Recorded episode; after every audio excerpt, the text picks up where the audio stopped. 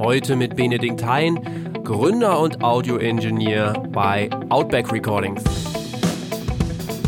Das habe ich erst dann relativ spät erkannt, dass das eigentlich eine gute Sache ist und dass dadurch auch die Qualität meiner Arbeit einfach steigt. Wenn du jeden Tag einfach ähnliche Sachen machst und dich auf eine Sache voll konzentrierst, wirst du darin einfach verdammt gut. Du hast halt einen Vorsprung gegenüber Leuten, die hin und her wechseln zwischen verschiedenen Dingen.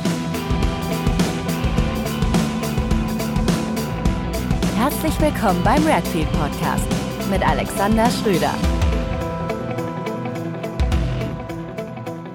Ich freue mich darüber, heute Benedikt Hein im Redfield Podcast begrüßen zu dürfen. Benedikt ist Studiobetreiber und Audioingenieur bei Outback Recordings und darüber hinaus betreibt er seit einem guten Jahr auch eigenen, äh, einen eigenen Podcast. Und was damit auf sich hat und was er noch so alles treibt und äh, wo eigentlich dieser Luftkurort Zwiesel liegt, wo er wohnt, erzählt er uns hoffentlich heute im Podcast. Servus Benedikt. Servus Alex, hi. Ich grüße dich. Ich habe in, in meinen Recherchen, Recherchen fest, festgestellt, so, ähm, Zwiesel ist ja nicht nur ein wunderschöner Luftkurort anscheinend, sondern auch eine äh, Glasstadt. Ja. Fein Glas, gut Holz sind Zwiesels stolz. ähm, so sieht's und, aus. Ähm, äh, fand ich erstaunlich. Wie, wie darf ich mir Zwiesel vorstellen? Wie erklärst du jemanden aus, aus der tiefsten Provinz im Niedersachsen, der Zwiesel, deinen Heimatort? Also Zwiesel äh, ist in der Tat mein Heimatort, auch wenn ich da mittlerweile zwar nicht mehr wohne. Also mein Studio ist noch da. Ich wohne aber jetzt in, ja. so einem, in einem Dorf, das äh, heißt genauso, äh, wie es, wie es auch wirklich ist. Also ich wohne in Kirchdorf Öd und Kirchdorf Öd ist ein Teil von Kirchdorf im Wald. Also ah. da, da, steckt alles im Namen, was man wissen muss. Also Kirchdorf im Wald trifft es eigentlich volle Kanne. Ähm, Zwiesel ist eine Gemeinde oder eine Stadt, keine Gemeinde im Bayerischen Wald, äh, nahe der tschechischen Grenze und am Rande mhm. des Nationalparks Bayerischer Wald hat ja. so um die, ich glaube, 8000 Einwohner, 8000, 9000 Einwohner, irgend sowas. Ähm, und ist eine Glasstadt, ja, genau. Da gibt's Glashütten, da gibt's äh, Glasfabriken, Manufakturen und außenrum viel Holz, also viel Wald. Äh, ja. Genau, und da hört's aber dann auch langsam auf. Also, okay. genau. Ähm, okay. Ja. Klingt aber erstmal äh, und auch was ich so bislang gesehen habe, sehr idyllisch, ehrlich gesagt. Total. Äh, ich mache da oft gern Witze drüber, hier mit äh, Arsch der Welt und so weiter und ist nichts los. Aber äh, ich bin sehr froh, äh, hier ja. aufgewachsen zu sein und auch jetzt hier zu wohnen, okay. auch mit den Kindern. Ähm, ja, es ist, es ist schon, schon toll hier. Also wenn man es schafft, hier sich was aufzubauen, von dem man tatsächlich leben kann und was einem Spaß macht, dann ist es der Hammer, weil dann kostet das Leben wenig, dann hat man die Natur um sich man hat die Ruhe als Ausgleich zum lauten Job und ähm, also ich, ja. ich mag es sehr gerne hier. Ich finde es immer super zu hören, dass das, was du machst und das, was ich mache, also irgendwas mit ähm, harter Musik, dass das auch in der Provinz funktioniert. das ist ja für mich dann immer der Ansporn äh, oder äh, die Bestätigung, da, doch auch in, wer es nicht weiß, im kleinen Melle in der Nähe von Osnabrück äh, zu bleiben. Denn auch da bin ich sehr zufrieden, ja. was, was so das Drumherum angeht, genau. Aber jetzt sag mal, äh, äh, du sagst ja Zwiesel, die Ecke Bayerischer Wald, das ist deine Heimat. Wie fängt man dann an, Musik da zu machen oder mit, der, mit, mit Punkmusik auch in Berührung zu kommen? Ähm, das kann ich an einer ganz bestimmten Einrichtung festmachen und das ist bei uns ganz klar das Jugendcafé in Zwiesel. Mhm. Ähm, es gab hier immer schon so eine kleine Subkultur-Oase, so eine Punkrock- und Hardcore-Oase äh, im Wald, wo wirklich, also keine Ahnung, wie viele, wie viele Kilometer Umkreis ähm, außenrum, da, da ist sonst halt einfach nichts in der Richtung und äh, mhm. Zwiesel ist da wirklich so eine, so eine Hochburg. Da gab es immer eine gute Szene, da gab es immer gute Konzerte. Die Genres und die Szenen so haben sich immer im Laufe der Zeit immer wieder mal leicht geändert, aber im Grunde genommen äh, harte Musik war es irgendwie immer mhm. und äh, dieses Jugendcafé gibt es seit über 30 Jahren. Da bin ich aufgewachsen, das war mein, mein Kinderzimmer ab, ab der jugendlichen Zeit praktisch und ich ja, wir sind mit, ich bin mit meinen Freunden Skateboard gefahren und dann ins Jugendcafé gegangen, dort die Shows gesehen und äh, da gab es einen Proberaum im Keller vom Jugendcafé. Da haben wir dann mhm. halt auch angefangen, Bands zu gründen, zu spielen. Ähm, man kann im Jugendcafé immer schon sehr früh auch selber Shows organisieren. Also das ist so, ein, so eine offene Jugendarbeit, wo einfach äh, den Jugendlichen selber viel zugetraut wird und man einfach selber schon sehr jung äh, Verantwortung mhm. übernehmen darf und einfach Shows buchen darf und äh, sich um das Catering kümmern, die Bands einladen, äh, die, die Zimmer buchen, alles, was halt so dazugehört, wenn man Shows macht. Und das haben wir alles sehr früh gemacht, wussten daher recht früh schon auch, wie, wie eben Live-Shows funktionieren. Mhm. Ähm, ich habe dann dort auch begonnen zu mischen. Ich habe dann dort die ersten Konzerte live gemischt und äh, so meine ersten Erfahrungen mit Tontechnik auch äh, live gemacht.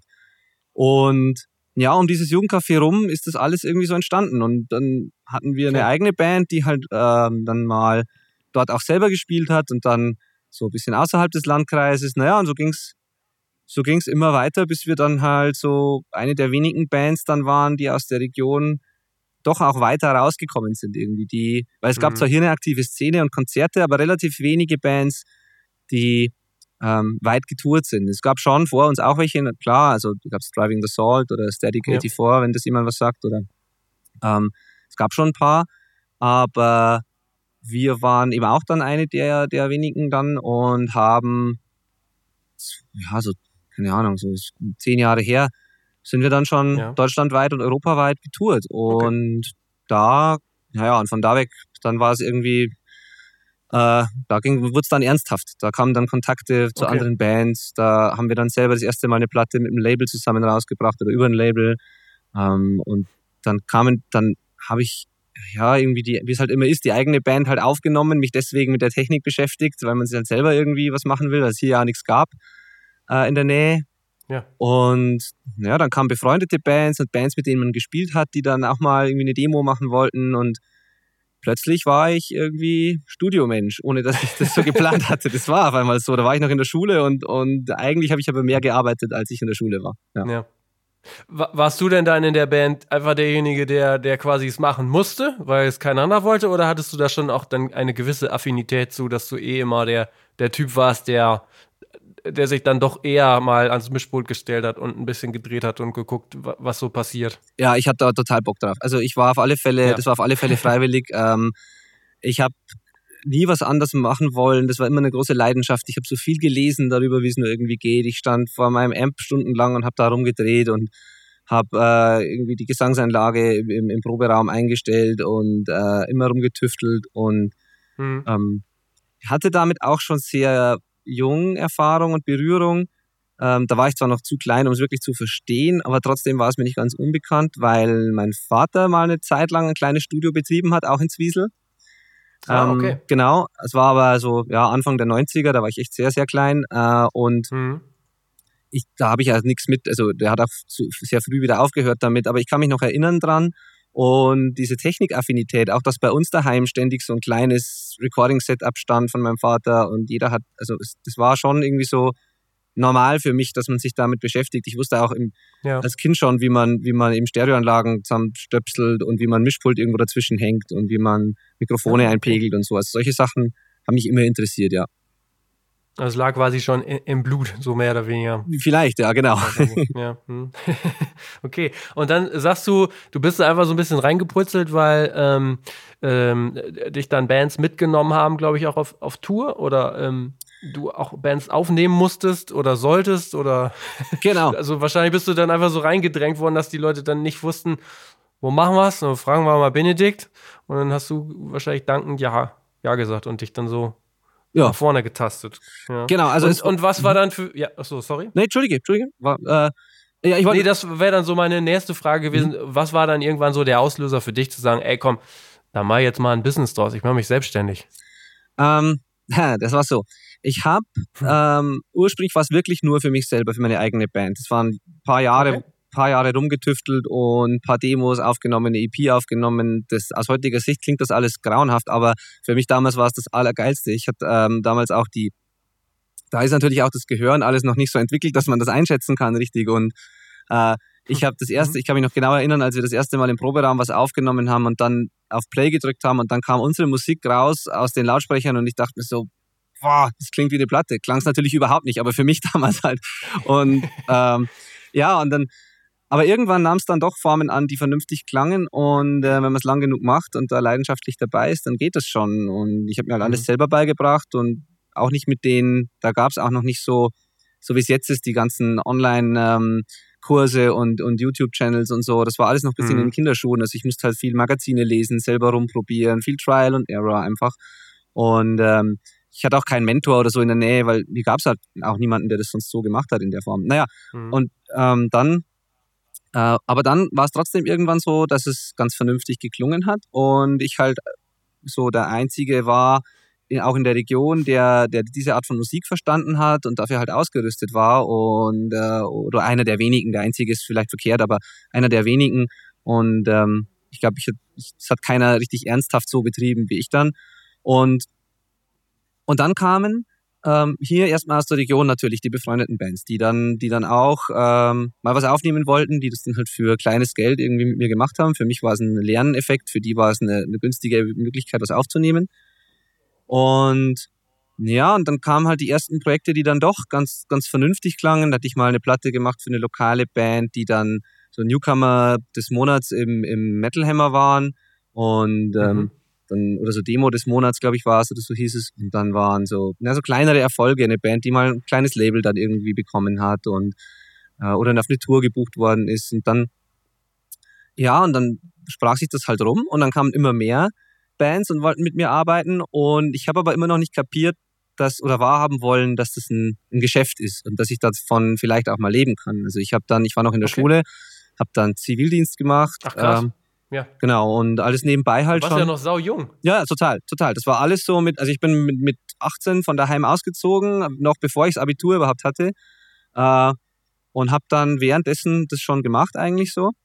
Mhm. Und äh, ja, und dann nach dem Zivildienst ähm, war aber trotzdem noch in meinem Kopf, dass ich halt studieren muss und was Vernünftiges mhm. machen, in Anführungszeichen. Und ich habe mich halt nicht getraut und habe es nicht für möglich gehalten, dass das funktioniert. Und naja, den Eltern gegenüber hat man auch irgendwie so das Gefühl, man muss halt was, was Ordentliches erstmal machen. Und naja, und dann habe ich geschaut, was man studieren kann, ohne dass ich hier weg muss. Und dann gab es die Fernuniversität in Hagen, die einzige Uni, die keine Privatschule war, sondern eine Uni. Und dann habe ich halt geschaut, okay, ja äh, was gibt's da? Na, da gab es Mathe, Physik und solche Sachen. Das scheidet völlig aus. Äh, dann gab es äh, Betriebs äh, nein, nee, Wirtschaftswissenschaften. Und dann dachte ich so, na ja, mhm. wenn ich doch mal selbstständig werde, vielleicht schadet es ja nicht. Dann habe ich mich da eingeschrieben im Fernstudiengang, war da drei Semester eingeschrieben und es ist ungelogen, ähm, diese Pakete, die ich bekam, die wurden nie ausgepackt. Drei Semester lang kamen die Pakete heim, die lagen im Eck und wurden nie, ja.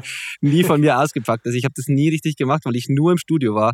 Habe dann irgendwann zu meinem Vater gesagt, ich kann das nicht mehr durchziehen, so, das macht keinen Sinn, dass du das mhm. Studium halt bezahlst und ich, ich, ich mache es aber eigentlich gar nicht. Lass ja. uns wechseln. Und dann bin ich nach Deckendorf, das ist 50 Kilometer weg von hier, in mhm. die ähm, in eine Fachhochschule, da gibt's Medientechnik. Das war halbwegs artverwandt. Okay. Hm. Ähm, und das war nicht weit weg. Da habe ich gedacht, okay, da ist ein Teil davon Tontechnik und so, schreibe ich mich da mal ein. Dann war ich dann auch ernsthaft. Aber auch da habe ich nach drei Semestern dann aufgehört, weil ich halt an einem Punkt war, wo ich entweder lernen musste, um die Elektrotechnik-Sachen und Mathe und was da noch dazu gehört, mhm. alles zu, zu bestehen. Äh, oder halt arbeiten, eins von beiden, aber nicht beides. Ich konnte nicht Vollzeitstudio ja. machen und das Studium vernünftig. Und dann habe ich mich, dann war, okay. das war dann der Punkt und hier schließt sich der Kreis und komme ich zu deiner Frage zurück, wo mir dann bewusst war, so, pass auf, jetzt, jetzt ist der Moment gekommen. Jetzt hast du es zweimal probiert. Eigentlich weißt du aber genau, dass du nur das Studium machen willst. Du tust jetzt seit drei, vier Jahren irgendwie rum äh, mit dem Studium. Lass es gut sein. Stürz dich rein, mach das Studio, das läuft. Du hast schon die ganze Zeit Kunden. Äh, und dann habe ich mich einfach getraut, habe das Studium beendet, habe äh, mir neues, einen neue, neuen Platz fürs Studio gemietet, habe dort alles äh, umgebaut, mein aktuelles Studio da reingebaut und ab dann war es ein Business. Ab dann war ich selbstständig. Genau. Alles klar. Was war dann so die, die erste gr größere wirklich Produktion, wo du dachte, wo du vielleicht auch selber so ein bisschen ähm, äh, Muffensausen vorhattest? Gab es sowas? Wo sagst du, boah, das ist jetzt, das ist hm. jetzt ein dickes Ding. Muffensausen nicht wirklich, weil alles sich so organisch entwickelt hat und mhm. ähm, irgendwie nie so, es war nie so ein Überfall, dass jetzt eine, eine, viel größere Band auf einmal aus dem Nichts kam, wo ich jetzt noch nie damit zu tun hatte, sondern das war, ist alles mhm. relativ langsam gewachsen. Äh, was so ein Moment war, was neu für mich war, war am Anfang, als ich noch nicht so spezialisiert war. Am Anfang da wusste ich noch nicht so viel von der ganzen geschäftlichen Seite aus. Das habe ich auch nicht so wirklich ja. interessiert. Und ich wusste auch nicht, dass es gut ist, sich auf was zu spezialisieren. Ich dachte immer, man verliert Geld oder, oder Aufträge, wenn man Nein sagt zu irgendjemanden. Und habe okay. halt deswegen mhm. alles gemacht, einfach ähm, um mich über Wasser zu halten. Oder ich habe gedacht, ich muss das tun. Und habe halt dann auch so Sprachproduktionen zum Beispiel gemacht. Und dann kam schon mal Ja. Ein sehr bekannter Sprecher, der für viele große Unternehmen, also Werbe, Werbe, Werbespots und Imagefilme und so Zeug macht. Und der hat sich hier eingemietet bei mir. Der war wohl aus einem anderen Grund im Bayerischen Wald für zwei Wochen und hat, und dann haben wir hier für Audi, für Vodafone, für der Tour, für alle möglichen Krass. großen äh, Firmen hier Sprachproduktionen gemacht. Und das war schon so ein Moment, das war, das war neu für mich. Das war eine andere Art zu arbeiten. Das war sehr, sehr schnell und effizient alles. Die Budgets waren mhm. groß und ähm, da hing viel Verantwortung irgendwie dran. Und es war ein vergleichsweise einfacher Job jetzt im Vergleich zu einer Band produzieren, mhm. aber so das, das dahinter und wie das funktioniert und wie viele Leute da mitquatschen und wie das organisiert ist, wie die Deadlines sind und so, das war schon eine neue Erfahrung für mich. Also, mhm. ja. Krass. Aber, aber trotz dieser Erfahrung, und das sind ja auch dicke Namen, wenn man das jetzt so hört, dann äh, ja. Äh, das ist schon krass. Ähm, hast du dich dann doch letztendlich jetzt, so wie es jetzt aussieht, dafür schon entschieden, dich zu spezialisieren? Ja. Nämlich ähm, Punk, äh, Hardcore, harte Musik einfach. Also, was war da für dich dann nochmal so der Auslöser, zu sagen, nee, ich verfolge das jetzt sehr konsequent weiter in, in dem Bereich, in der Nische? Zum einen hat sich das organisch so entwickelt, weil ich einfach viele, mhm. äh, weil ich selber in so einer, in der Szene halt als Musiker unterwegs war und einfach da die meisten Leute kannte. Ich, in der Szene bin ich einfach groß geworden. Das, das war einfach das Natürliche für mich. Das heißt, ein Großteil meiner Kunden kam immer schon aus dem, aus dem Punk-Rock-Hardcore-Bereich. Ähm, mhm. Und irgendwann, so 2017, Ende 2017, Anfang 2018 rum, kam so der Moment, wo ich dann auch wirklich gesagt habe, jetzt, ähm, ich will nicht nur hauptsächlich das machen, sondern ich will eigentlich nur noch das machen, weil, ähm, ja, wie soll ich sagen, wenn du, es ist einfach das, was ich am besten, was ich selber am besten kann, wo ich die beste Arbeit abliefern mhm. kann. Und ich will nicht ausschließen, andere Genres ab und an zu machen, aber das Kriterium ist immer, ich muss was damit anfangen können, ich muss der Band wirklich weiterhelfen können, ich muss ein Produkt abliefern können, das, das, das auch wirklich der Band was bringt. Und mhm. ähm, ich bin halt an einem Punkt angelangt, wo ich dann auch Nein sagen konnte, einfach zu Bands und wo ich dann auch sagen konnte, okay. pass auf, da gibt es jemanden, der kann dieses Genre, das könnte ich vielleicht machen, aber da gibt es jemanden, den kenne ich, der ist in dem Genre absoluter Spezialist, äh, geht mal zu dem. Und dann freut sich der, der von mir die äh, Empfehlung bekommen hat und die Band freut sich, weil die den perfekten äh, Engineer, Engineer dafür gefunden haben. Und für mich ist es auch gut, weil dadurch ein Slot frei geworden ist für was, was ich halt besonders gut kann. Und das habe ich erst mhm. dann relativ spät erkannt, dass das eigentlich eine gute Sache ist und dass dadurch auch die Qualität meiner Arbeit einfach steigt. Wenn du jeden Tag einfach ähnliche Sachen machst und dich auf eine Sache voll konzentrierst, bist du darin einfach verdammt gut und hast halt einen Vorsprung gegenüber Leuten, die hin und her wechseln zwischen verschiedenen Dingen. So. Hm. Ja. Wie schaffst du das denn dann? Jetzt kommt, jetzt kommt die Gegenfrage. Wie schaffst du es denn dann, ähm, trotz alledem auch jeder Band oder jeder Produktion dann doch nochmal so diese, diese naja, besondere Note oder wie man das sagen will, dann so, ähm, oder besondere Aufmerksamkeit zu verschaffen, weil dann ja manchmal ja vielleicht auch die Gefahr besteht, wenn man jetzt mal übertrieben gesagt immer wieder das Gleiche macht, das so auf einem sehr hohen Niveau ist, aber das dann doch irgendwann austauschbar wird. Ähm, ja, das stimmt.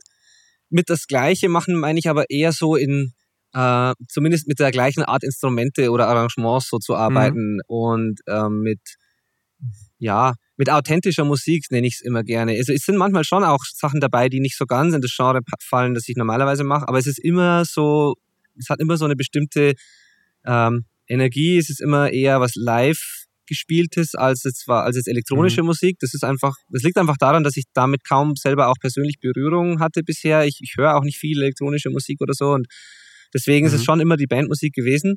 Und um zu verhindern, dass es zu, zu gleich wird oder dass zu sehr mein Stempel drauf ist, äh, mache ich folgendes. Ich versuche, bevor ich überhaupt was ausmache mit einer Band, versuche ich äh, rauszufinden, was, die, was es ist, was die Band eigentlich wirklich will, was die Band wirklich ausmacht, was das Besondere an genau dieser Band ist und ähm, was die Band braucht, damit sie, damit sie weiterkommt. Weil und nicht das, was die Band sagt, sondern das, was sie wirklich braucht. Mhm. Weil oft sind das zwei verschiedene Dinge. Ja. Äh, manchmal, ja. manchmal sagen Leute, wir wollen einfach nur eine Platte aufnehmen, die soll halt möglichst gut klingen. Aber eigentlich sind dahinter ja immer, immer irgendwelche Ziele. Es kann sein, dass man einfach für sich selber ja.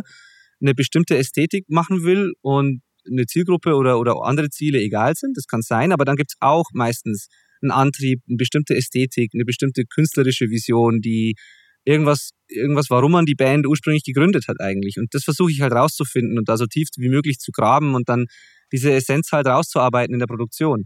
Und dann gibt's natürlich die Fälle, je größer die Bands werden oder ähm, je ambitionierter das Ganze ist, ähm, da muss man halt dann echt schauen, was sind denn so die konkreten Ziele, auch wirtschaftlich? Soll damit, äh, ist das Ziel, möglichst viel davon zu verkaufen? Ist das Ziel, mhm. Auf eine bestimmte Tour irgendwie gebucht zu werden oder eine bestimmte Größenordnung Shows zu spielen? Ist das Ziel, dass wir endlich äh, auf Label XY wollen oder ähm, das, da muss man manchmal ein bisschen nachbohren, ein bisschen genauer nachfragen, um das genau rauszufinden und dann halt mit der Band rausfinden, was man tun kann, auch produktionstechnisch, damit das ein Stück wahrscheinlicher wird einfach. Und wenn man das mhm. macht, dann äh, löst man sich so ein bisschen von dem, was man immer macht praktisch, sondern dann, dann konzentriert man sich echt so auf die Vision der Band und auf das Essentielle der Band und arbeitet das halt heraus. Und ähm, ja, das versuche ich halt zumindest so. Ich versuche halt, ich denke halt, dass jede Band irgendwas hat, was nur diese Band hat. Und das gilt es rauszufinden und dann so zu verpacken, dass es mit den Zielen zusammenpasst halt. Ja. Hm. Okay, das, das, das geht ja schon auch sehr tief rein. Ähm, Absolut. Ähm, ja.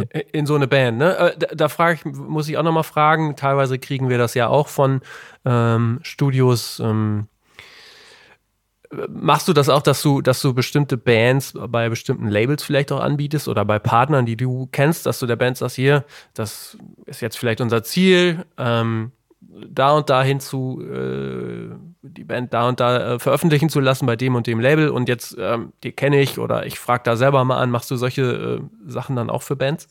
Ja, in letzter Zeit immer öfter. Das war, ähm, ich bin hm. ja noch nicht ganz so lange jetzt dabei wie manche anderen, die ähm, ich und ich bin auch von der von vom Genre her in eher in, in Bereichen unterwegs, die ja, von Natur aus weniger kommerziell sind, sage ich mal, oder weniger massenkompatibel. Also mhm. Also ich habe jetzt keine Major-Produktionen oder so am laufenden Band ja. hier, sondern es sind halt wirklich Indie-Labels, es sind selbstfinanzierte Bands oft und schon auch Labelproduktionen, klar, aber ähm, alles eher im, im, im Indie-Bereich eben. Und aber die letzten Jahre war es dann, oder so die letzten ein, zwei Jahre ging es dann schon los, dass, dass viele Bands dann über Labels veröffentlicht haben und ich dann auch dort äh, mhm. Kontakte mhm. bekommen habe. Und dann, klar, wenn eine Band dabei ist, die ich, an die ich wirklich glaube, wo ich echt denke, Mensch, das muss, das müssen mehr Leute hören und ähm, ich, ich wüsste, ich kenne da jemanden, der wäre vielleicht der Richtige für euch, dann mache ich das auf jeden mhm. Fall, dass ich dann Vorschlag mache, ja. Also okay. es ist ja so, ich bin ja eigentlich kein, kein Produzent, sondern Mixing-Engineer. Das heißt, ich, ich habe da nicht ganz so viel ähm, zu sagen, in Anführungszeichen, wie jetzt jemand, der von Anfang ja. an mitproduziert. Weil meine Aufgabe ist wirklich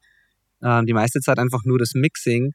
Ich verbinde es aber so, ich glaube, das ist so eine einzigartige Rolle ein bisschen, die ich habe, oder eine, die das machen jetzt nicht mhm. so viele, mit so einer Remote-Producer-Rolle, sage ich immer. Also ich bin zwar eigentlich der Mixing-Engineer, ja. der die Sachen geschickt kriegt, mischt und wieder zurückschickt, und ich habe selten Bands direkt hier für die ganze Produktion, aber ich trotzdem okay. mache ich diese ähm, Vorgespräche und diese Skype-Gespräche vorher, diese Konferenzen mit den Bandmitgliedern. Trotzdem lasse ich mir die Demos schicken und die, die Rough Mixes und, und versuche, wenn es geht, irgendwie schon vor der Aufnahme da mal reinzuhören und wenn die Band es zulässt, mit denen auch an den Arrangements vielleicht zu arbeiten und so. Und ähm, das heißt, es ist schon so eine Produzentenrolle, aber halt aus der Ferne, sage ich jetzt mal. Und, und das dann in Verbindung mit dem Mixing hinterher, sodass alle halt in, von Anfang in die gleiche Richtung arbeiten, äh, führt dann schon recht gut zu dem, zu dem Ergebnis, dass das dann das gewünscht ist. Und wenn dann es eben passt zu einem Label, das ich auf dem Schirm habe, dann äh, stelle ich das ja mhm. gern in Kontakt her, ja. Also ja. Okay. Das heißt, ähm, äh, in vielen Fällen arbeitest du mit Bands zusammen oder mit, bei Produktionen mit Bands zusammen, die ihre Sachen zum Teil dann selber aufnehmen? Ja, sehr viel sogar, ja. Ah, okay. Genau. Mhm. Oder auch okay. in anderen Studios, aber auch sehr viel selber. Ja. Also zu 80 Prozent ja. eigentlich nicht mehr aus Deutschland, sondern äh, viele, viele US-Bands, viele Kanadier, ähm, in Europa auch ein paar. Ähm, ja, aber die wenigsten davon habe ich okay. jemals persönlich gesehen, ja. Das ist ja sehr interessant, weil das habe ich so in der Form jetzt auch noch nicht so richtig wahrgenommen. Für mich dann natürlich ein bisschen auch zu diesem nächsten Thema. Ich habe gesehen, du hast ja dann auch ähm, ähm, The Self Recording Band, wo du ja Workshops, glaube ich, dann anbietest oder online E-Coaching ähm, anbietest für eben die Band, die sich selbst aufnimmt, scheint ja dann im Grunde genommen die perfekte Begleitung oder auch aus wirtschaftlicher Sicht die perfekte Begleitung zu sein für eben solche Bands, so dass du dann das ähm, das alles, deinen Service abrunden kannst. Vielleicht magst du noch mal kurz so ähm, erzählen, worum es da geht bei dem bei der Self-Recording Band. Ja, klar. Ähm, das ist Ähm, das ist was, äh, was worüber, worüber ich mich gerade sehr freue und das äh, sehr aufregend ist für mich. Ähm, mhm. Ich habe halt genau deswegen, weil ich eben mit vielen Bands arbeite, die sich selber aufnehmen, weil das eben immer beliebter wird und ja, das ist einfach die Realität. Das, äh, das machen einfach viele Bands. Ja. Und ich, ja. ich, ich kriege halt viel so solche Sachen zu mischen. Und da ist viel Gutes dabei, da ist viel nicht Gutes dabei und da ist viel dabei, was gut wäre vom Songmaterial her, aber die Umsetzung, wie das aufgenommen ist, halt einfach oft so, dass ich mir denke, Mensch, wenn euch da, wenn euch da jemand so drei, vier Kleinigkeiten, ganz einfach umzusetzende Dinge vorher erklärt hätte, dann wäre das um so vieles besser und dann wären die, die Songs, die sind einfach richtig gut und es ist echt schade, dass das jetzt nicht so ist. Und ich habe dann angefangen, so mir diese Sachen, die immer wieder mal auftreten, zusammenzuschreiben für mich selber und dann äh, mit den Bands, die mich anfragen, dann möglichst früh schon zusammenzuarbeiten, denen das, das dann zu, zukommen zu lassen, die ein bisschen so zu coachen durch den Recording-Prozess. Hm. Und dann dachte ich mir so, bevor ich jetzt jede Band hier eins zu eins immer coache und da ewig viel Zeit eben drauf geht dafür und äh, ich hm. immer wieder die gleichen Dinge erkläre, könnte ich das doch eigentlich online zusammenfassen ähm, und wachsen lassen einfach und ähm, so eine Plattform machen, wo Bands eben danach schauen können und sich ja, fortbilden können. Und zwar explizit nicht für, für ambitionierte Studiobetreiber oder Leute, die jetzt da ähm, die großen Engineers werden wollen, sondern mhm. tatsächlich an Musiker gerichtet. Also möglichst einfach okay. erklärt, möglichst wenig technisch, viel Wert aufs, aufs Kreative und auf, auf Dinge gelegt, die man als Musiker eben wirklich selber machen kann. Und ja, und dann, dann entstand dieser Blog oder diese Seite. Ähm, ich habe bisher noch tatsächlich kein, kein Produkt dort irgendwie, das man dort kaufen könnte oder so. Klar, man kann mich für Coachings so, oder so, okay. man kann mhm. sich für Coachings oder so, kann man mich buchen. Das das schon, das mache ich auch mhm. öfter. Ich mache auch Workshops, ich gebe auch Gastvorlesungen, sogar in der mhm. ähm, Hochschule hier in der Nähe ab und zu mal und so. Das mache ich schon, aber ähm, eigentlich ist es wirklich ein, ähm, ja, eine, eine Quelle, wo, wo sich Bands, mit denen ich arbeite, informieren können. Und es ist natürlich, im Hintergrund wächst da schon ein bisschen was. Ähm, mhm. Es kommt, das kann ich auch schon verkünden, das habe ich auch schon mal angekündigt, es kommt da ein sehr umfangreicher Online-Kurs, den man, ah, ja, okay. ähm, mhm. den man dort kaufen kann. Äh, man muss nichts kaufen, es wird auch immer diese kostenlose Seite geben, die wird auch stetig wachsen. Cool. Es gibt neuen Content, es gibt, man kann sich auf eine E-Mail-Liste eintragen, es gibt eine Facebook-Gruppe und so weiter. Aber es gibt eben auch bald einen Online-Kurs, der einen wirklich von A nach, nach B führt, ähm, der sehr umfangreich ist, aber wenig technisch äh, und der, der erprobt ist, dass ich mit vielen Bands auch schon genau so durchgespielt habe, wie ich es dort auch lehre dann.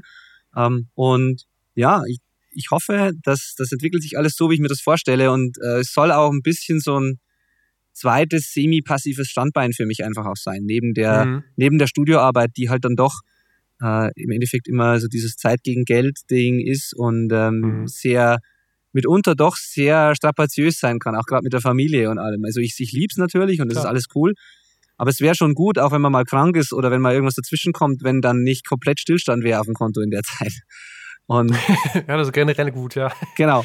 Und von daher ist dieses ganze Online-Business-Thema natürlich sehr spannend. Digitale ja. Produkte sind da, halt, sind da halt ideal. Äh, man kann sehr viel Wert äh, vermitteln an, und für und man kann ähm, man kann das einfach gut skalieren, ohne sehr viel Zeit mhm. einzusetzen mhm. zu müssen, wenn es dann mal eingerichtet ist. Und äh, ich hoffe, das klappt alles so, wie es ist, wie ich es mhm. mir vorstelle, ja. Das wäre schön, ja. Also ich äh, finde das sehr spannend. Das ist ja auch gerade einfach so ein Riesenthema, insbesondere im, im Musik und ich glaube auch äh, insbesondere im Recording-Bereich, solche, die Inhalte so nochmal aufzubereiten. Und ich merke das ja auch, ähm, auch so für unsere Labelarbeit. Ähm, man geht aus Gesprächen mit Bands und dann sagt man sich auch immer wieder so, na gut, irgendwie erzähle ich immer das Gleiche. Ähm, könnte ich mir vielleicht ja auch mal, also nicht, dass es irgendwie negativ wäre, aber vielleicht könnte ich meine Zeit auch effektiver einsetzen und vielleicht wirklich mal irgendwann aufnehmen oder aufschreiben. Ähm, aber ähm, ist dann für dich, so wie es jetzt da, dasteht, ist das dann wirklich dann auch ein Marketing-Tool? Ist das ein Promo-Tool oder ist das wirklich etwas, ähm, was in der aktuell, aktuellen Stand deine Arbeit einfach massiv erstmal erleichtert? Sowohl als auch. Also du, den, mhm. den Podcast oder das Self-Recording Band, meinst du jetzt? Nee, nee, das, das Self-Recording Self Band. Ja. Zum, äh, Podcast kommen wir gleich Okay, noch. ja. Der, der Self-Recording Band ist beides. Also fürs Studio-Marketing-Tool, war es nicht gedacht eigentlich, hat aber interessanterweise trotzdem so ein bisschen den Effekt. Also ich werb, ich bewerbe dort mein, ja. mein Studio nie. Also das geht wirklich immer um das Aufnehmen der Bands und äh, ja. ich bewerbe da eher so mein, mein Material, das man sich da runterladen kann im Austausch gegen E-Mail-Adresse, so das, um dieses, um diese Audience, dieses Publikum einfach mhm. wachsen zu lassen. Das bewerbe ich dort, aber mein Studio bewerbe ich dort eigentlich nie. Aber trotzdem finden die Leute natürlich raus oder sehen die Leute einfach, wer dahinter steckt. Ja. Und ähm, der ein oder andere meldet sich dann natürlich mal und lässt dann äh, was mischen bei mir. Ähm, es erleichtert mir meine Arbeit, weil die Leute einfach sich, mhm. ja, einfach besseres Material anliefern. Es ist ein bisschen Marketing-Tool, aber es ist vor allem eben zukunftsgerichtet. Es ist vor allem eben ähm, ja, eine, ein Publikum, das ich aufbaue, um, um ein zweites Business einfach nebenbei auch zu haben, mit dem ich einfach noch viel ja. mehr Menschen äh, auch Wert äh, vermitteln kann. Es geht dabei tatsächlich schon um das, um das Business und um den, das passive Einkommen oder semi-passive Einkommen, sage ich immer, für mich. Aber es geht natürlich mhm. auch darum, dass ich mit meiner Zeit nur einer sehr begrenzten Anzahl Bands halt weiterhelfen kann. Und das ist wirklich sehr befriedigend wenn, und sehr erfüllend, wenn dir Leute aus, ich habe das vor kurzem erst, da schreiben Leute aus Peru oder aus Australien oder aus, keine Ahnung, irgendwo Krass. auf der Welt, dass die einen Blogartikel von dir gelesen haben oder äh, ein mhm. Video gesehen haben und das war so hilfreich und jetzt, äh, die, jetzt ist endlich ein Licht aufgegangen und die Produktionen sind so viel besser und wenn man sowas kriegt, cool. ist es einfach mega schön zu hören und naja, ich, mit so einem Tool, jetzt wie mit dieser Website, kann ich halt viel mehr Leute auf die Weise erreichen und kann halt da viel mehr bewirken, als ich als Einzelperson mit Einzelcoachings mhm. oder im Studio jemals könnte. Klar. Und deswegen cool. ist das eine sehr, sehr schöne Geschichte. Ja. Cool. Siehst du denn die, so die Aktivität oder die Aufmerksamkeit der, der User dann eher so ähm, auf User-Seite so projektbezogen oder sind die wirklich dauerhaft dann, dann dabei? Also also projektbezogen meine ich, die nehmen gerade selber was auf, haben gerade so eine hohe Frequenz dann, sich dazu informieren oder auszutauschen und wenn die quasi mit ihrem Projekt durch sind, sind die auch erstmal so ähm, ja, in der Gruppe oder in der Community dann, dann weg. Ja, das werde ich noch genauer rausfinden müssen, weil dazu gibt es, mhm. glaube ich, noch nicht lang genug. Ich bin ja im April diesen Jahres erst gestartet damit und okay. ähm, es gibt also ich sehe es, wenn ich auf die E-Mail-Liste schaue, es gibt Leute, die tragen sich ein, laden sich was runter und tragen sich zehn Sekunden später wieder aus. Klar, die gibt's mal, die mhm, wollen einfach mhm. das Ding haben und sind aber nicht interessiert, da jetzt weitere E-Mails zu bekommen oder irgendwie weiter zu lesen.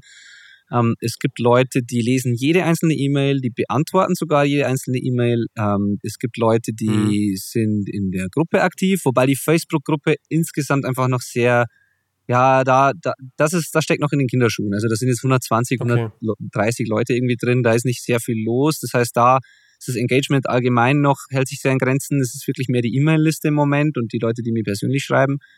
Und ich sehe halt die User, die, äh, wenn ich mir meine Analytics und so anschaue, wie viel Traffic ich halt auf der Seite habe, also wie viel da einfach los ist. Und mhm. das sind schon, da ist schon ein groß, hoher Prozentsatz anscheinend dabei, der da, der da immer wieder kommt, auch über einen längeren Zeitraum. Aber es kann natürlich sein, dass jetzt nach einem Jahr dann irgendwie die Hälfte wegfällt oder so. Das, das wird sich dann zeigen. Ja. Also ich glaube, dafür ist es noch ein bisschen zu jung, äh, um das einschätzen zu können. Ja, genau. Hm. Okay. Ähm, jetzt haben wir ja eben auch schon mal kurz angerissen Podcast. Ich hatte das auch in der, ähm, in der Einleitung gesagt, beziehungsweise ich hoffe, er ist auch einigermaßen bekannt, der Podcast, der, ähm, dein Podcast, den du machst, den Outback Recordings Podcast. Ähm, auch eine große Empfehlung, den zu hören. Ähm, Danke dir. Du bist, im, bist vor einem guten Jahr damit gestartet. Das heißt, du bist auch damit äh, fast ein gutes Jahr uns voraus. Ähm, erzähl doch mal kurz, ähm, was war deine Motivation, den damals zu starten? Ähm, das habe ich so ein halbes Jahr lang vor mir hergeschoben. Ich wollte Anfang letzten Jahres kam mir der Gedanke und habe mir gedacht, so das wäre nicht ganz cool, weil ich da gerade selber begonnen habe, Podcasts zu hören regelmäßig und fand das Format einfach total super. Ich höre euch jetzt noch täglich Podcasts. Es ist ein fester Teil meines Tages einfach geworden. Mhm. Ähm, und dann dachte ich mir so, es ist doch eigentlich das ideale Medium, dass man ähm, ja auch aus aus aus ja, aus der Sicht eines Medienschaffenden praktisch, weil ich sag mal so, mhm. so ein. YouTube-Video oder ein Artikel schreiben und so ist für mich auf jeden Fall schwieriger oder anstrengender, als mich vor ein Mikrofon zu setzen, das aufzunehmen und das dann zu veröffentlichen. So, es war einfach, ich dachte mir einfach, das wäre auch für mich so, gerade als Studiomensch, eine schöne, ein schönes Medium, das, ähm, wo ich einfach mich mit Leuten über Dinge unterhalten kann, die vielleicht andere Leute interessieren. So und das war so der erste Gedanke, dass ich mir gedacht habe, ich, ich hätte gern vielleicht sowas wie einen YouTube-Kanal oder wie einen Blog oder so. Da gab es auch das Self-Recording-Band noch nicht. Und ja, mhm. und dann dachte ich mir so, bevor ich sowas anfange, weil da hatte ich auch nicht so wirklich Bock drauf, also rein technisch, da dachte ich mir so, dann so ein Podcast wäre doch ganz cool. Und dann habe ich mir gedacht, was könnte man da machen? Und dann dachte ich mir, nee, ich will mich aber auch nicht alleine irgendwie vors Mikro setzen und mir irgendwelche Themen aus den Fingern saugen und hier äh, irgendwie Leute belehren oder keine Ahnung. Ich, da war, da, ich, ich habe mhm. mich da nicht so in der Situation gefühlt, ähm, das, so ein Programm füllen zu können alleine. Und dann dachte ich mir so, es wäre doch eigentlich ganz cool, einfach Leute zu interviewen, die ich ohnehin äh, kenne oder kennengelernt habe oder die ich gern kennenlernen würde. Und habe dann gleichzeitig quasi mir gedacht, es ist doch eine willkommene Ausrede, einfach mal jede Woche mit coolen Menschen zu telefonieren, eine Stunde lang. Ja.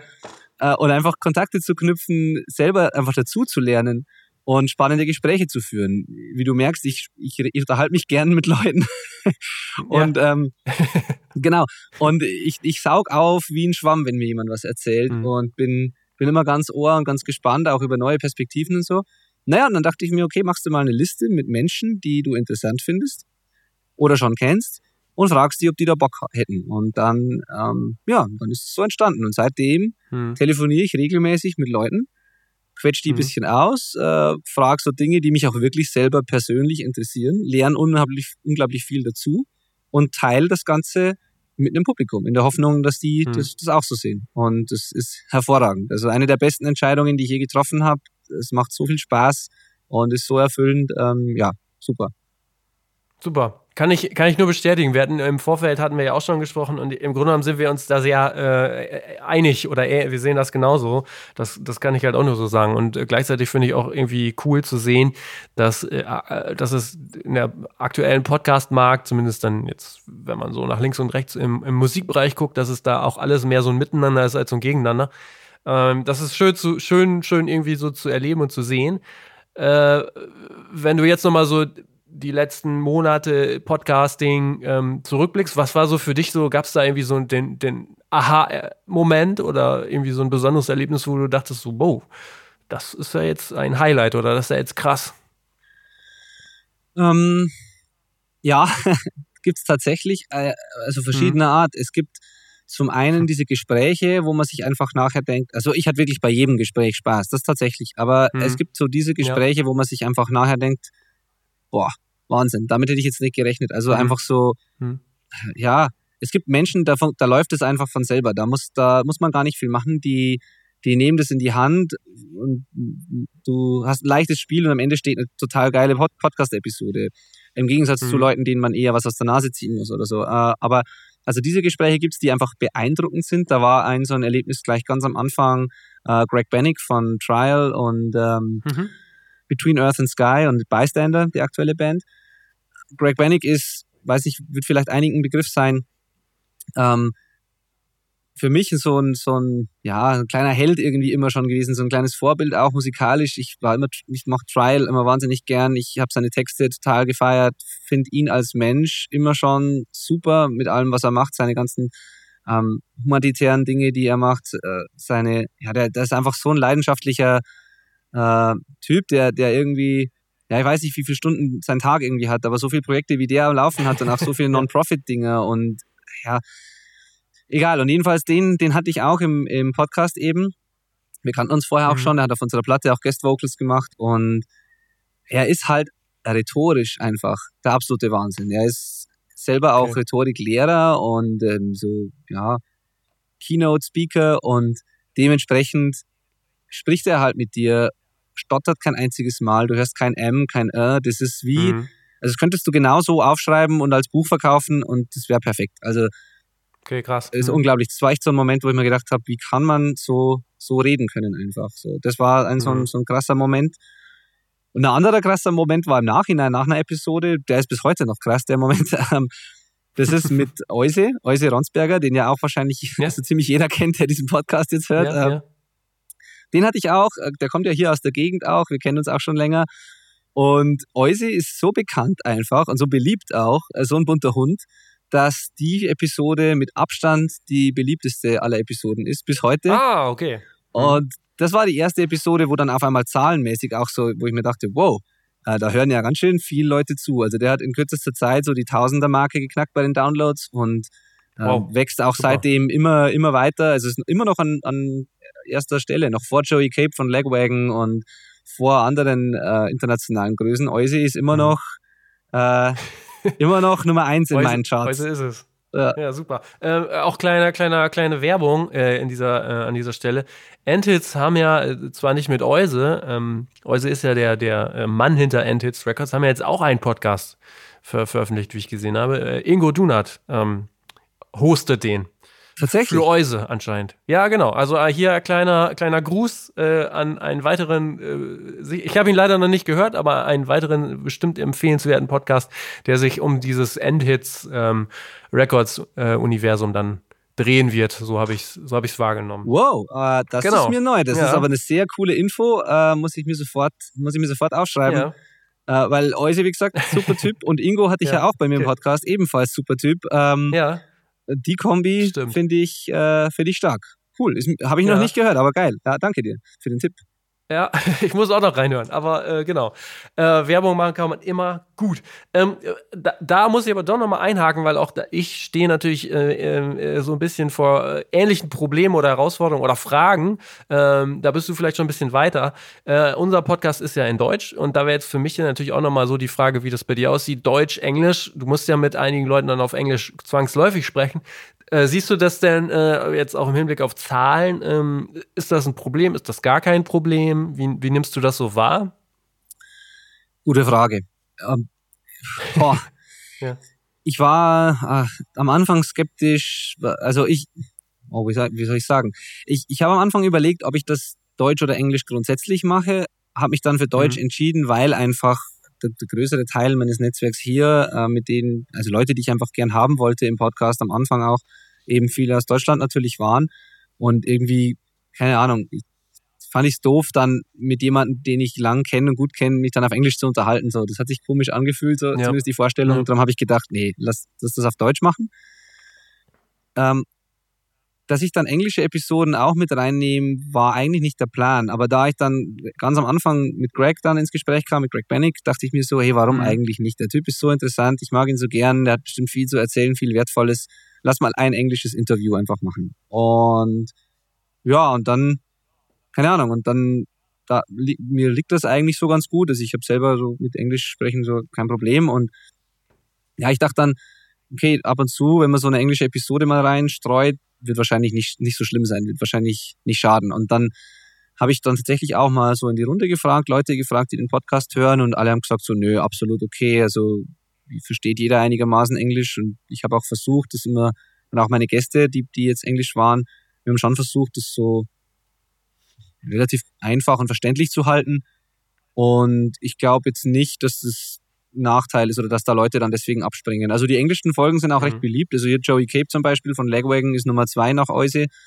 Ähm, mhm. Und ich hatte nie negatives okay. Feedback deswegen. Also ich werde schon, die Hauptsprache wird schon Deutsch bleiben, aber ja, ich glaube, also ich glaube jetzt nicht, dass das Hörer vergrault oder so. Also okay. hätte ich jetzt keine Bedingungen. Ja. Mhm ähm, wenn man jetzt mal so guckt, ich weiß nicht, was du noch so an äh, Marketing machst, ob du Marketing machst, ist, ähm, ist so ein Podcast, der jetzt auch im Vergleich zu äh, Self-Recording Band, ist das, ist der Podcast gerade so der wichtigste Marketingkanal für dich?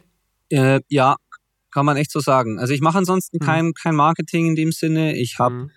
ähm, ja, nö, eigentlich nicht. Also was ich mache ist, ich bin, ich versuche sehr viel mit Menschen in Kontakt zu sein und viel auch außerhalb des Podcasts. Das ist mein Marketing in Anführungszeichen. So ich, ähm, ich versuche einfach viele Leute zu treffen. Ich muss hier relativ aktiv sein, was das betrifft, weil es in der Nähe halt nicht viel gibt. Also wenn ich da nicht selber aus Eigeninitiative auf die Leute zugehe, dann findet mich halt keiner hier. Deswegen muss ich ja. da schon was tun. Aber ich, ich halte jetzt keine Werbung oder, oder sowas. Ähm, in, oder irgendwie, wir machen jetzt keine großen Marketingmaßnahmen, aber ich bemühe mich schon, dass die Leute meinen Namen mitkriegen. Äh, ich bemühe mich, dass einigermaßen was passiert, so dass man außen auch mitkriegt. Und der Podcast war eigentlich kein Marketinginstrument, war es tatsächlich nicht am Anfang. Also mhm. ich habe natürlich im Hinterkopf gehabt, dass das vielleicht, wenn das viele Leute hören, auch irgendwie was bringen könnte fürs Studio. Aber davon unabhängig habe ich es mal gestartet. Jetzt hat sich aber herausgestellt nach einer Zeit, dass es echt sogar ein gutes Marketinginstrument ist, weil es ein, ähm, naja, weil man, weil man erstmal was, erstmal Wert gibt und was vermittelt und was gibt, was sich die Leute anhören können. Und man kann dann als Hörer den nächsten Schritt machen und man kann mich kontaktieren. Man muss aber nicht. Man kann einfach einen Podcast hören und hat was davon. Und man wird nicht einfach nur mit einer Werbung oder so zugeballert, die ansonsten mhm. keinen Wert bringt. Ja. Und ich habe dann schon recht bald angefangen, diese so auch ähm, im Podcast natürlich meinen Namen, mein Studio zu erwähnen, was ich mache zu erwähnen. Das wäre ja, das wäre einfach nicht klug, das auszulassen. Also ich, ich mache da keinen Hehl draus und ja, natürlich, natürlich bewerbe ich das Ganze dann im Podcast auch. Aber das ist ein, das ist ein Prozent oder zwei Prozent der Zeit und der Rest ist reines Gespräch, wo es nicht um mich geht. Und auf die Art und Weise ist das eine authentische und charmante Marketingstrategie, würde ich jetzt mal sagen. So die, Absolut. Die sich im ja. Nachhinein erst als solche gezeigt hat, eigentlich, ja. Ja, ich denke auch, das trifft jetzt gerade auch im Moment so die Situation, wo man, äh, auch bei Bands ist es ja nicht so, dass die nur Musik machen müssen äh, oder können. Die müssen auch Social Media, äh, Online-Marketing, Content-Marketing, was auch immer, die müssen ja auch die volle Bandbreite eigentlich bedienen. Und ähnlich ist es wahrscheinlich also bei uns als Label, also bei jedem, äh, der so in der Musikbranche arbeitet, bei dir als Studiobetreiber oder bei anderen Studiobetreibern auch, da merkt man ja auch einfach, da gibt es einfach so eine gewisse Öffnung. Ähm, es funktioniert gar nicht mehr immer so dieses, äh, wir bleiben im Hintergrund, der Künstler äh, steht vorne, man muss auch so ein bisschen nach vorne gehen und ähm, sich einfach präsentieren, damit man wahrgenommen wird. Da wäre natürlich auch nochmal so meine Frage in Richtung so äh, Markendenken. Achtest du bei Podcasts wie auch bei anderen Dingen, Self-Recording-Band, achtest du so ein bisschen darauf, ähm, naja, wie so, wie, wie, wie du so als Marke oder dein, dein, dein Studio als Marke wahrgenommen wird? Ich versuche es zum einen ein bisschen, zum anderen bin ich halt einfach dann doch wieder ich und äh, verwässere das dadurch vielleicht auch wieder ein bisschen. Also ich ja, oder eben gerade nicht. Oder ne? eben gerade also nicht, vielleicht. So, ja, die Schärfe. Hm. Genau, ja, das kann auch sein. Ja, ja, genau. Also das ist genau das Ding. Wie, ähm, das ist hier diese Gratwanderung. Ich, klar, ich finde, eine klare Marke ist schon, ist schon was Gutes, weil es sollte einfach zumindest klar sein, was man macht. Also zum Beispiel, äh, ich, ich habe da schon, früher gab es eine, eine Seite von mir, wo ich, also eine Website und eine Social Media Präsenz, mhm. die so eine Mischung aus Outback Recordings, Benedikt Hein und allem anderen, was ich so mache, war. Und irgendwie war da nie mhm. richtig klar, nehme ich jetzt auf oder mische ich oder mache ich einen Podcast oder mache ich einen Blog oder was, was mache ich eigentlich? Und ich habe dann irgendwann das halt aufgeteilt in, habe dann dieses Outback Recordings eigentlich, so heißt zwar mein Studio immer noch, habe das aber eigentlich bis in den Hintergrund gerückt und habe halt auch meine Website einfach benedikthein.com genannt, weil, weil ich halt als Mensch der bin, der mit den Bands arbeitet und nicht diese persönliche äh, Marke irgendwie schöner fand und habe dann äh, getrennte Social Media Präsenzen, getrennte ähm, ja, Auftritte gemacht und habe versucht dann eben zu zeigen, zu, mich zu präsentieren als jemand, der mischt. Ich bin halt, ich selber bin Mixing-Engineer. Ich habe aber ein Studio, mhm. das heißt Outback Recordings. Ähm, das heißt, wenn ich irgendwie einen Ort markiere, an dem ich arbeite, dann ist es halt der Ort, Outback Recordings, und das bin ich ich. Und der Podcast heißt halt so, weil die, diese Aufnahmen hier stattfinden. Und wir sind hier im Bavarian Outback und deswegen sind das praktisch die Outback Recordings, die da, die man sich da anhören kann. Ja. Genau. Ähm, und der Self-Recording Band, da geht's um Bands, die sich selber aufnehmen, mit dem sehr hm. plakativen, klaren Namen. Also ich versuche schon, das klarzustellen, was ich tue. So die Außenwahrnehmung, also diese, wie man sich darstellt, da tue ich mich mitunter vielleicht ein bisschen schwer damit, weil ich, ja, ich müsste vielleicht, vielleicht wäre es effektiver, wenn man es so macht wie viele Ami-YouTube-Kanäle oder Ami, also US-Online-Kurse ähm, oder, oder Plattformbetreiber, die halt noch viel mehr auf Show und auf Clickbait-Titel und ähm, ja. viel mehr ja. rumgezappel und rumgehampel machen. Ich, ich mag viel von dem Zeug auch. Ich, ich bin auch selber Mitglied in manchen, manchen solchen Sachen. Aber ich selber fühle mich da immer nie so richtig wohl damit. Und vielleicht mhm. wäre ich effektiver noch und besser, wenn ich das machen würde. Aber letztlich bin ich dann doch irgendwie ich und ja, ich habe ja. das noch nicht so richtig rausgefunden, was da so, so das Richtige ist. Ja. Okay. Jetzt ähm, haben wir ja schon angerissen, also du, du hast ja jetzt gerade nochmal so, so, so, dargestellt, was du so alles machst. Du hast ja auch zusätzlich noch ähm, gesagt, du bist ähm, ja, Gastdozent ähm, ähm, unterstützt, unterstützt da auch nochmal äh, Leute ähm, an, einer, einer, Fachhochschule oder ich habe gesehen, dass du ähm, für den Verband für Popkultur in Bayern dann auch solche, solche Seminare oder Workshops auch äh, hältst. Mhm. Äh, was machst du sonst noch so? Ich habe gesehen auf der Xing-Seite, du, du bist auch als Coach oder Consultant äh, aktiv. Kannst du da was zu sagen? Ja, also ich habe, oh, ich oh, meine Xing-Seite, die habe ich selber schon lange nicht mehr gesehen. okay. Wer weiß, was da steht. Nee, also ähm, ja, klar, ich, ich coache Bands und, und Leute beim Aufnehmen, das mal, das ist klar. Ähm, es kommen immer wieder mal so Anfragen rein, die ganz anderer Natur sind tatsächlich, die ich abhängig mhm. von meinem Kalender dann ähm, mache oder nicht und abhängig vom Projekt. Also ich bin mittlerweile anscheinend relativ gut darin geworden, Dinge zu organisieren und äh, bei all den Dingen, die ich parallel mache, so Zeitmanagement so einigermaßen im Griff zu haben und Prozesse zu optimieren. Viele mein mein mhm. Geschäft, mein Business, mein Businesses läuft ähm, automatisch. Ich habe viele so viele Software-Tools und Automationen. Ich habe Assistenten, mit denen ich arbeite. Ich habe ähm, und das hat nichts damit zu tun, dass ich hier irgendwie ohne Ende Kohle mache oder irgendwie steinreich bin und Leute bezahlen kann, sondern mhm. das ist, das habe ich sehr früh schon begonnen. Das ist einfach nur, ähm, ja, ich habe versucht, so früh wie möglich sehr, sehr klug das Ganze aufzubauen, damit, damit man es handeln kann, sage ich jetzt mal. Und äh, auch wenn es im Zweifel dann eher vielleicht mal ein bisschen Geld kostet und weniger hängen bleibt, aber ich will halt irgendwie leben und will alles schaffen können. Und darin bin ich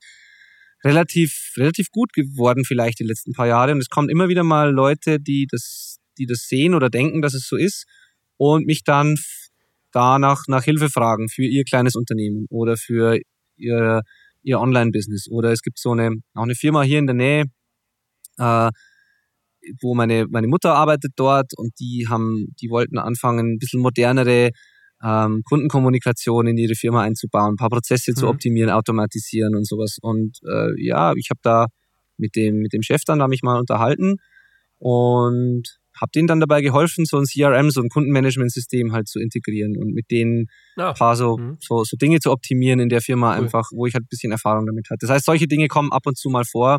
Wenn ich die Leute mag oder kenne und wenn es ein cooles Projekt ist, dann helfe ich da ab und zu mal. Oder auch einzelne Leute, die irgendwie sagen, ich bin irgendwie in einer Situation überfordert, würde gerne mehr schaffen, habe zwei, drei Dinge, eins leidet immer, äh, würde es gerne unter einen Hut bringen.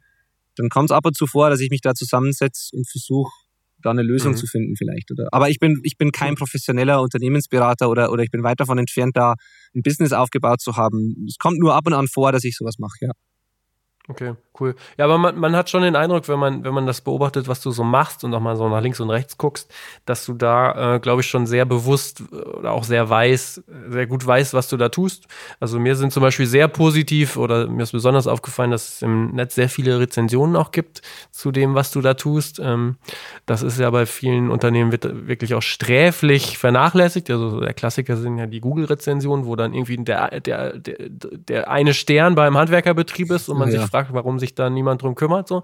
Äh, das ist mir wirklich äh, sehr äh, aufgefallen, dass da in, in, in manchen Bereichen und auf manchen Seiten du da dich auch wirklich dann drum bemüht hast, dass, ähm, dass es dass da so ein bisschen gepusht wird.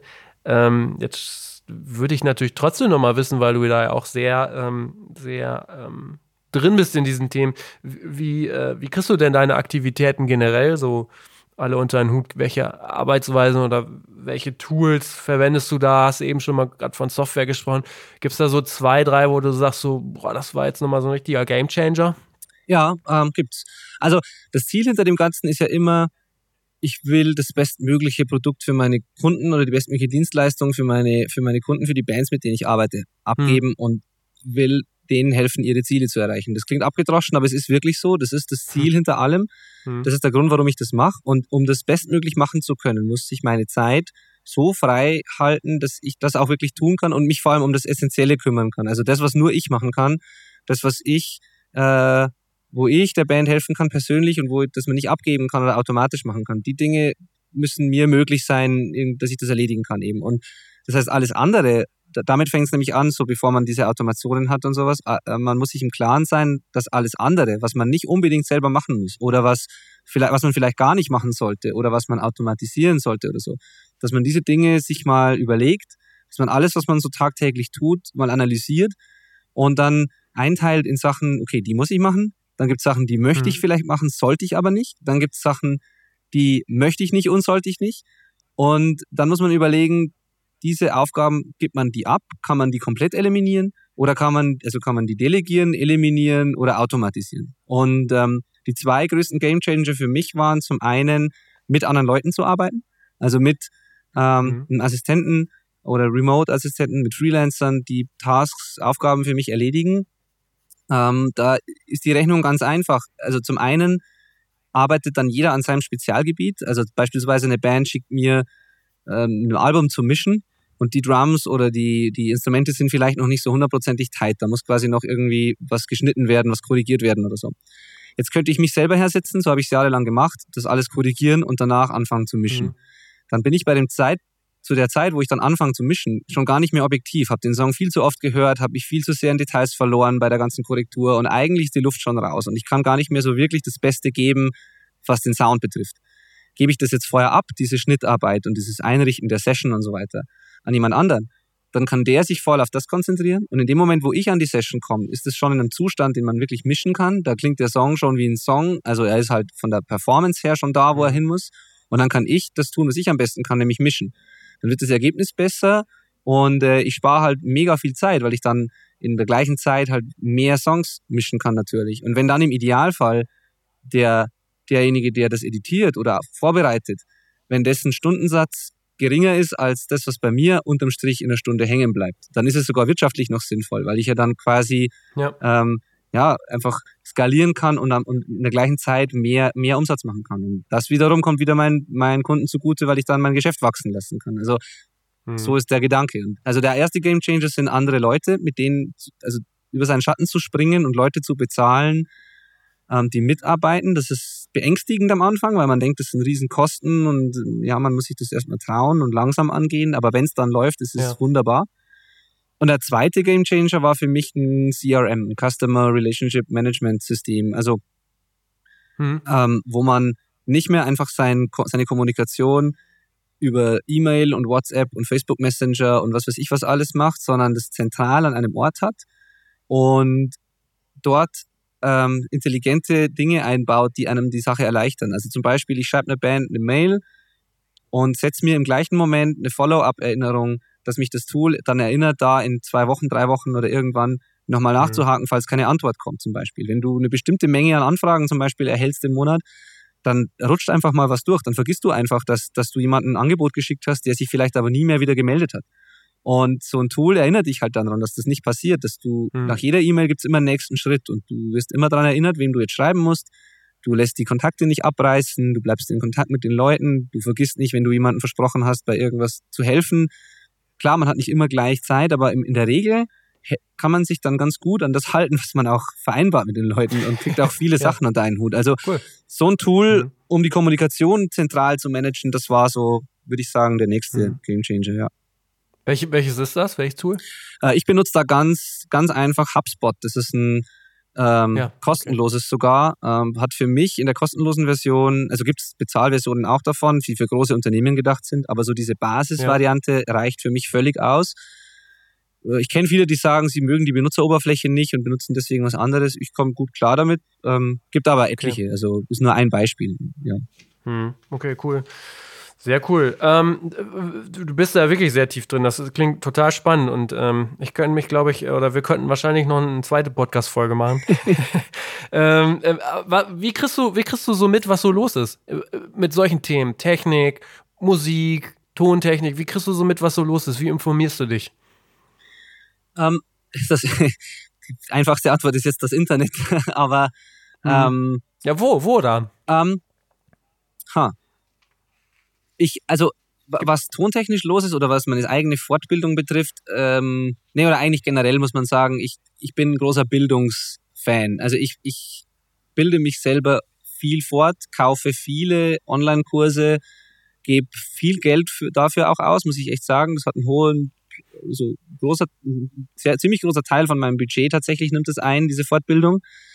Ähm, ich investiere einfach gern in mich selber und in mein Wissen ich auch im Tontechnikbereich, also nicht nur in diesem Online-Business-Bereich, sondern ich mache regelmäßig auch da noch Ähm, wenn ich irgendwo einen interessanten Kurs sehe oder wenn ich, ich habe so ein paar Mitgliedschaften, ähm, du hast ja mit Kohle auch über URM geredet, über zum Beispiel die ja. Unstoppable mhm. Recording Machine, da bin ich zum Beispiel schon lang dabei und, und schaue mir das auch immer wieder an, je nachdem, wie meine Zeit das zulässt. Ich mache immer wieder einzelne Online-Kurse zu bestimmten Themen und ich tausche mich natürlich viel aus mit anderen. Also ein, ein Werkzeug, das mir da einfällt, sind meine Mastermind-Gruppen, die ich habe. Ich bin in zwei ja. hm. äh, Mastermind-Gruppen. Das sind so ein paar Engineers, Produzenten und auch Online-Unternehmer, wo wir uns ähm, wöchentlich oder 14-tägig mit der anderen Gruppe über Skype treffen und äh, uns gegenseitig helfen, Fragen beantworten, ähm, bei Problemen eben weiterhelfen, uns austauschen und das hilft ungemein, weil man dann auch so eine bisschen eine Verbindlichkeit auch hat, weil wenn man sich da wöchentlich mit jemandem unterhält und dem seine Ziele erzählt oder ähm, über Dinge spricht, die man vielleicht einbauen möchte in sein Unternehmen oder die man für seine Kunden irgendwie besser machen möchte oder so, dann fragt er natürlich auch irgendwann mal nach, hey, wie sieht's denn aus? Hast du das jetzt umgesetzt eigentlich? Und dann hat man da so eine, ja, so eine Verbindlichkeit und man hat eine Gruppe von Menschen, die die man fragen kann, wenn man irgendwo nicht weiterkommt. Und die Wahrscheinlichkeit ist groß, bei, wenn da vier, fünf, sechs Engineers in so einer Gruppe sind, die alle professionell Vollzeit da in dem Bereich arbeiten, ist die Wahrscheinlichkeit groß, dass einer der fünf, sechs dafür eine Lösung vielleicht hat oder das selber schon mal erlebt hat. Und, oder zumindest mhm. man sich miteinander dann eine Lösung überlegen kann. Also das ist so, das ist ganz wichtig. Und dann ansonsten eben, wie gesagt, Online-Kurse, Podcasts, ganz viel. Ähm, ja, im Zweifel, wenn man irgendwo ein Problem hat, kann man natürlich immer googeln und kann immer mal ein YouTube-Video schauen. Ja.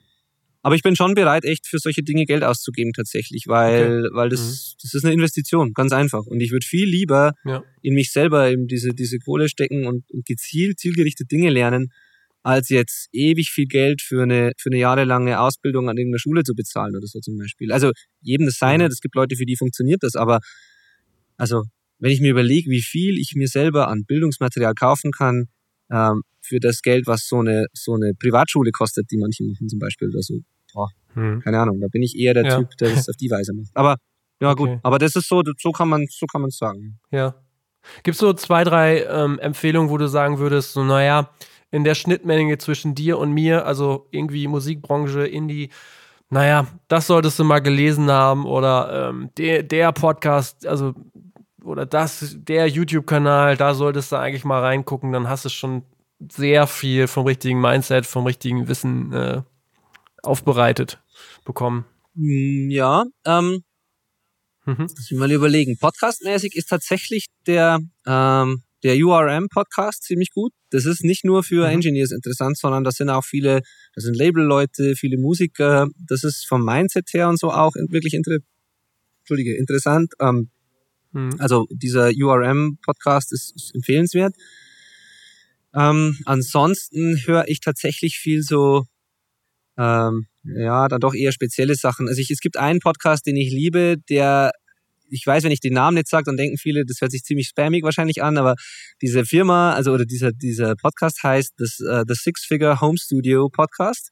Und mhm. The Six Figure Home Studio ist ein Blog von Brian Hood, das ist ein Engineer aus den USA, der mhm. ähm, Mixing Engineer, der auch, der sehr erfolgreich ist, außerdem ein cooler Typ ist und der ähm, auch aus so Hardcore, aus dem Hardcore-Metal-Bereich kommt. Und der hat auch einen, ähm, einen Blog und einen Online-Kurs eben gemacht und hilft aber in dem Fall Studiobetreibern profitabler zu sein. So ein Business-Kurs im Endeffekt für mhm. Studios, mehr oder weniger. Und hat das halt das Six-Figure Home Studio genannt, weil er halt äh, irgendwann von seinem Heimstudio aus, das er sich selber aufgebaut hat als Autodidakt, halt irgendwann sechsstellige Jahresumsätze erzielt hat. Und deswegen nennt er das das Six-Figure okay. Home Studio. Mhm. Es geht aber dabei, und das ist eben, da war mich das immer so erklärt vorher, ähm, es geht da überhaupt nicht rein ums Kohlescheffeln oder so um jeden Preis, sondern der versteht wirklich was davon, wie man Mehrwert schöpft, wie man Leuten wirklich weiterhilft und was dann im Umkehrschluss einem selber wieder hilft. Und es ist wirklich eine sehr gesunde ähm, Sicht auf, auf Unternehmer sein und ein sehr, sehr geschickter, umtriebiger Typ einfach. Und dieser Podcast, mhm. der Six Figure Home Studio Podcast, der ist eigentlich auch für alle, für alle Unternehmer im kreativen Bereich, sage ich jetzt mal, interessant. Also den hören auch Fotografen, cool. den hören Labelleute, den hören Musiker. Einfach weil, weil, weil viele so reine Mindset-Episoden dabei sind, weil es eben viel um dieses Wertschöpfen geht, um Nachhaltigkeit auch und um nicht dieses äh, um jeden Preis irgendwie Geld verdienen und sich dann Unternehmer nennen. Das ist, das das Gegenteil mhm. davon. Okay. Und ja, den, also der, der Podcast ist super. Auch der Online-Kurs von Brian ist super, den habe ich auch gemacht. Und Mhm. ja, ansonsten höre ich, ansonsten höre ich und schaue ich viel so, ja, Online-Business-Zeug. So Graham Cochran Ja. zum Beispiel, der Okay. von Re- Recording Revolution, der hat auch einen, einen Business-Podcast jetzt. Ähm, also für dich, ich überlege, sehr US-lastig alles dann, ne? Bitte? Ja.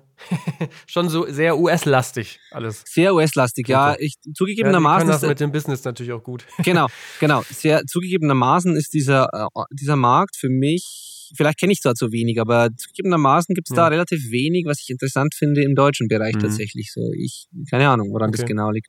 Ist auch mit den Musikpodcasts so. Wir haben ja eh drüber gesprochen. So euer Podcast, Ja. äh, der Podcast, den ich mache, und noch so zwei, drei andere. Aber es ist jetzt nicht so, dass es da so die riesen äh, gibt im deutschsprachigen Ja, das Raum. stimmt. Also es gibt, gibt also das nehme ich auch so wahr. Ähm, es, die Auswahl ist noch klein. Mal sehen, wie lange es so bleibt. Aber das stimmt, ja. Es ist noch Platz. Ich habe noch eine Frage so zum Abschluss, Ja, die muss ich stellen. Die geht ja mal so raus aus allem. Ich habe in meinen Recherchen, ich habe ja immer angekündigt, immer, ich äh, gehe tief rein in Recherchen. Ach, Ich habe entdeckt, du hast irgendwas mal mit dem Musikantenstadel gemacht. Ach du Scheiße, das? wo ist das gestanden? Ja, das stimmt tatsächlich.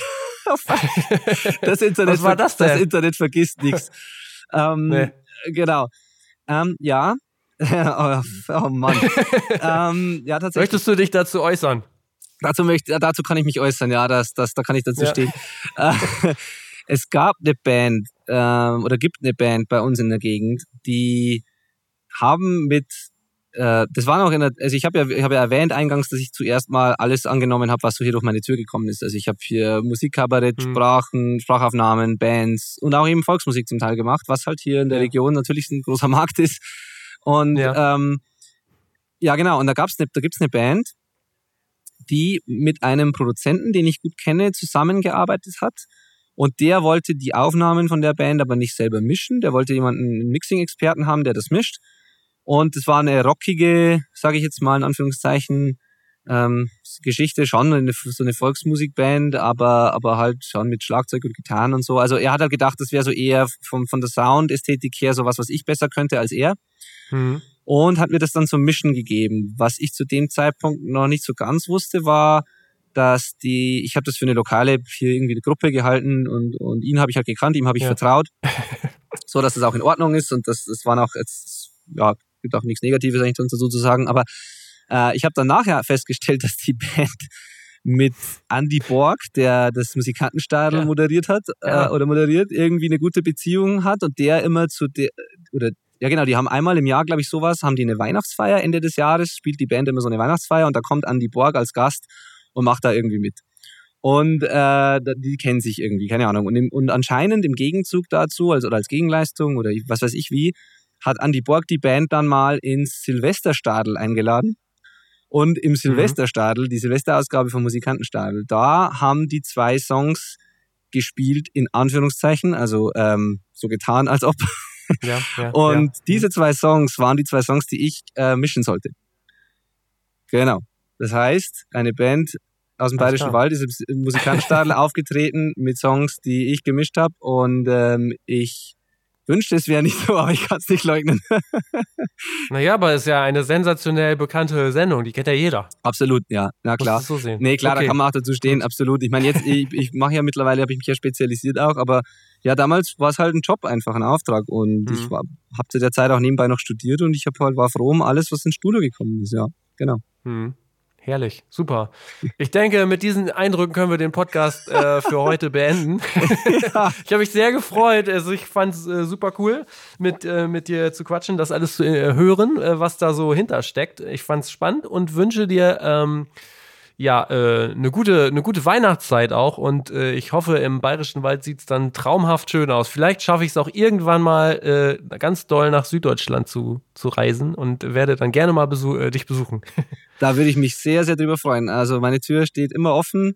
Äh, Bier bei uns im Garten oder grillen oder einfach irgendwas machen, sehr gerne, wenn du vorbeikommst. Alles klar. Liebend gern. Super. Danke dir für die Mhm. Vielen Einladung. Dank.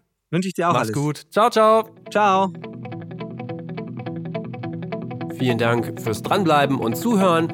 Wie ich finde, war der Benedikt auch wieder ein sehr spannender Gesprächspartner, der noch so die eine oder andere Sache ähm, erzählt hat, die mir gar nicht klar war. Das fand ich sehr cool und ähm, ich bin gespannt, wie es bei ihm weitergeht. Das wäre sicherlich auch nochmal ein Kandidat ähm, in ein, zwei, drei Jahren ähm, nochmal zu sprechen und zu gucken, wie sich das alles so entwickelt hat. Wer ansonsten näher dranbleiben will, er hat ja auch diesen Podcast Outback Recordings, den ich wärmstens empfehlen kann. Der ist auch super.